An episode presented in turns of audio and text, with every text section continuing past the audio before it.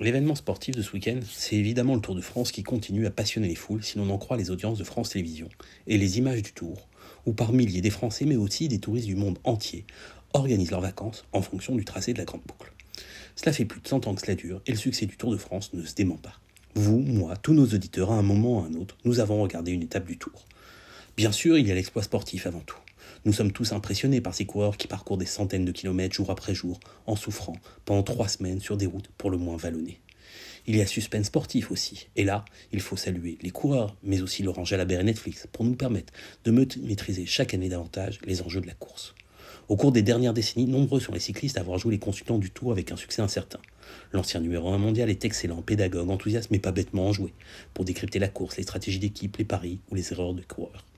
Avec la série Au corps du peloton de Netflix, dont je vous ai déjà parlé ici, nous sommes devenus des experts dans la tactique des équipes et pouvons suivre l'affrontement entre Pogacar et Vinegrad, la lutte acharnée des deux archi-leaders du Tour, comme si nous étions des experts du peloton depuis des années.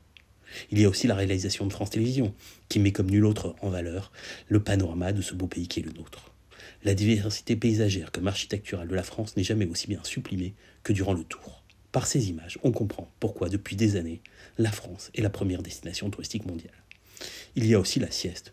Oui, ne faites pas vos innocents derrière le transistor, comme on disait à l'époque de Cognac G. Tout le monde a fait la sieste devant le Tour de France, que cela soit bébé, enfant, adulte ou aîné.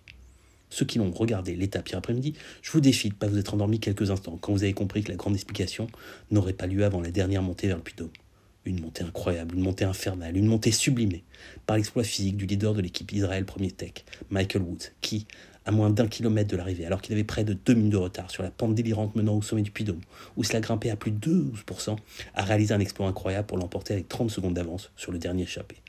Dans le mano à mano Pogacar-Vinigrad, c'est le Slovène qui a repris un peu de temps danois, mais le deuxième garde le maillot jaune pour une vingtaine de secondes encore.